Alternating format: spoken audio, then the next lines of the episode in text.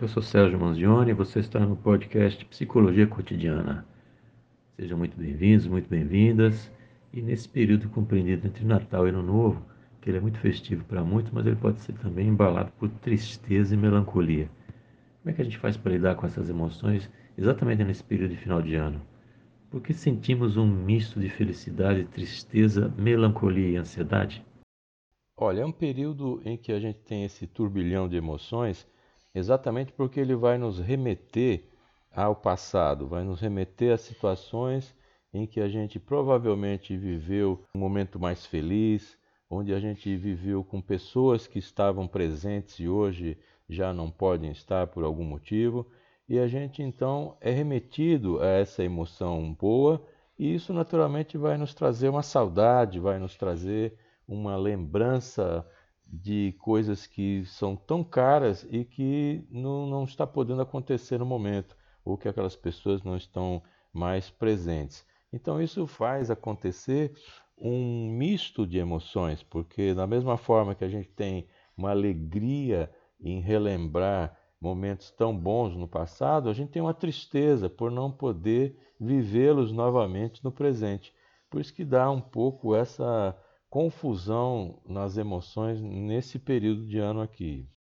Existe essa solidão né, que a pessoa acaba sentindo, às vezes por não estar pertencendo a um grupo familiar, a um arranjo familiar que seja a seu, assim, de, de mais convívio ou não está pertencendo agora, né? ou então, como eu disse antes, está lembrando de como foi antes e isso está trazendo problemas no momento. Ou então tem uma família, mas está afastado, ou está com algum tipo de problema familiar. Né?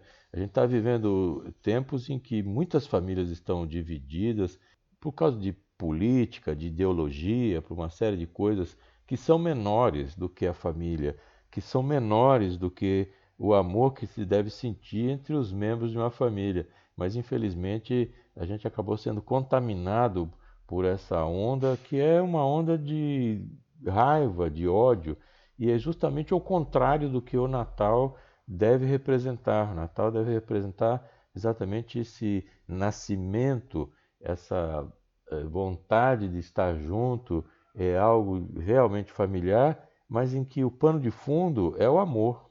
Por que o sentimento que a gente tem de não ter realizado tudo que foi planejado incomoda tanto?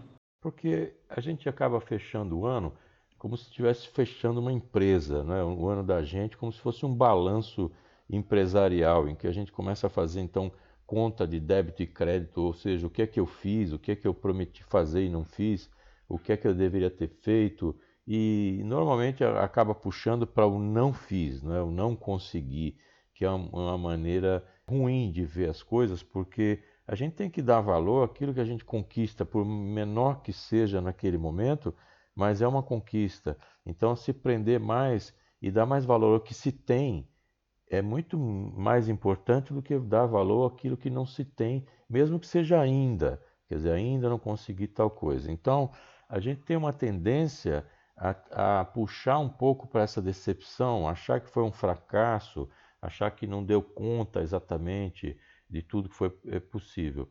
Uma maneira da gente tentar reverter isso é exatamente ver as coisas como elas são e não como a gente gostaria que elas fossem, porque isso facilita com que a gente possa encarar a realidade e a partir daí a gente estipular estratégias para lidar com essa realidade. Se a gente ficar negando a realidade ou ficar distorcendo as coisas, a gente vai sempre para caminhos errados. A gente tem que fazer um diagnóstico certo do que está acontecendo para poder caminhar na direção certa da solução. As compras, quando se tornam compulsivas, são sinais de alguma doença psicológica que pode nos dar uma compensação, que vamos melhorar de alguma forma? Está cada vez mais difícil a pessoa ter essa vontade, quer dizer, vontade de comprar, todo mundo continua tendo, né? A questão é poder realizar isso, porque a gente está vivendo momentos de inflação alta, preços absurdos, que fica muito difícil a pessoa fazer aquilo que ela gostaria, porque está tendo que abrir mão eh, de coisas materiais tal para poder comer, não é? Porque a gente vê que os preços do supermercado estão cada vez mais altos.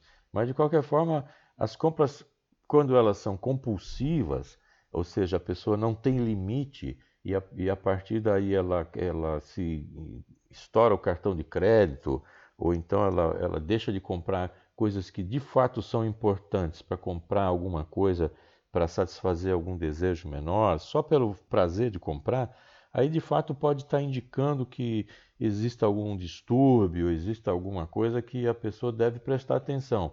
Porque às vezes acontece muito isso, a pessoa comprar assim de uma forma compulsiva e, e, se, e se, libertar né, na, na, parte do ano. Bom, eu me segurei o ano todo, eu estou fazendo isso, tal, e acaba perdendo a, a mão e fazendo coisas exageradas.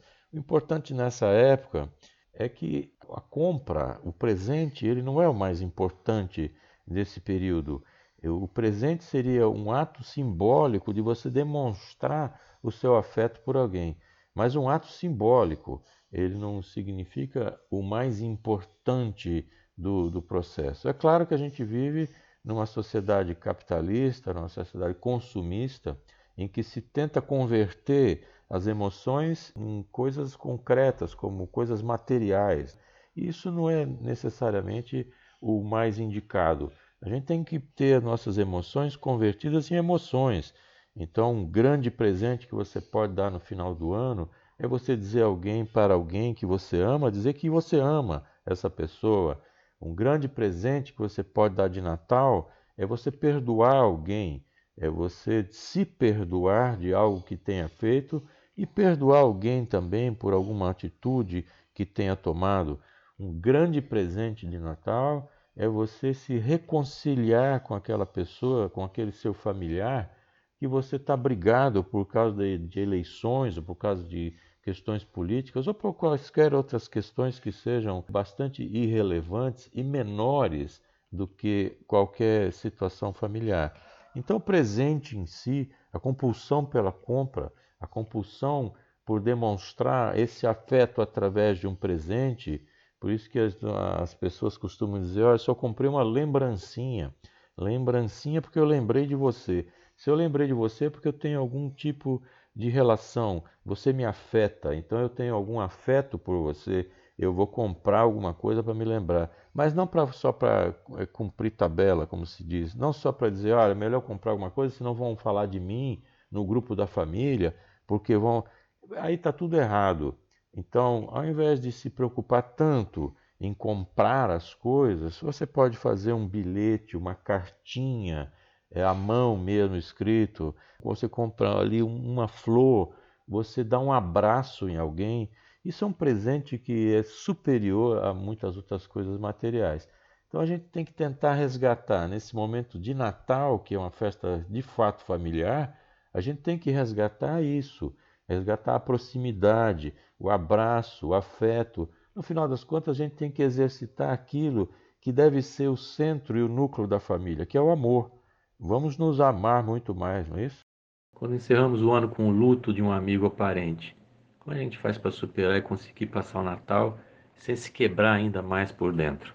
É uma situação difícil porque aquela pessoa que é amada não está ali no momento, um caso, de, por exemplo, de, de ter um luto, não é? um luto forçado, naturalmente, e isso é muito difícil para passar. Quando esse sentimento é muito forte, e esse luto ele é muito forte, exagerado, essa emoção ela é muito forte, é melhor você pular esse Natal, né? fazer apenas uma, uma comemoração muito singela, fazer uma oração, se for da sua inclinação religiosa, fazer uma, uma pequena lembrança e tocar em frente.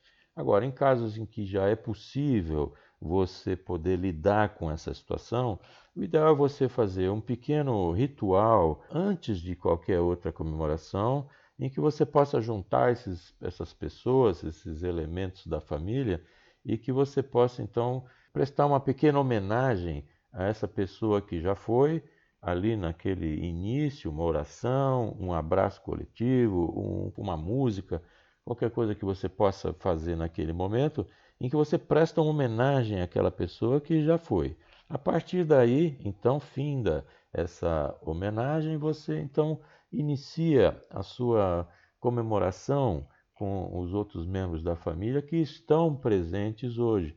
Então a vida continua, a vida segue e a gente precisa dar espaço para aqueles que estão aqui poderem é, vibrar, poderem comemorar, poderem celebrar a vida, mesmo que a gente esteja com um elemento de luto, uma pessoa ausente nesse momento. A segunda parte aqui da questão é quando a gente vai ficar sozinho em casa, não tem nenhuma comemoração, melhor a tristeza. A melhor coisa é não ficar sozinho, de fato, é procurar um grupo de amigos, é procurar alguma pessoa que possa confraternizar, é não ficar só. E se por acaso ficar só em casa, o que se deve fazer é assistir a um programa de televisão, assistir a um filme assistir a algum tipo de coisa que seja positiva também. Se for colocar para baixo, é melhor nem assistir, é melhor nem participar. Então é preciso aí colocar essas questões aí para cima. Para aqueles que querem me encontrar, eu estou no meu site no www.sergiomanzione.com.br. Manzione é M-A-N-Z-I-O-N-E.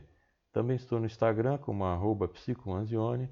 No meu site eu sempre convido porque ali é uma porta aberta para as minhas coisas. Logo de entrada você vai ter acesso ao livro Viva Sem Ansiedade. Você pode então adquirir através do site. Você também pode ouvir o meu podcast Psicologia Cotidiana, onde os assuntos que tem lá são mais de 175 episódios e vão ser úteis para você que está ouvindo ou para alguma pessoa que você conheça. Muito obrigado a todos e até a próxima.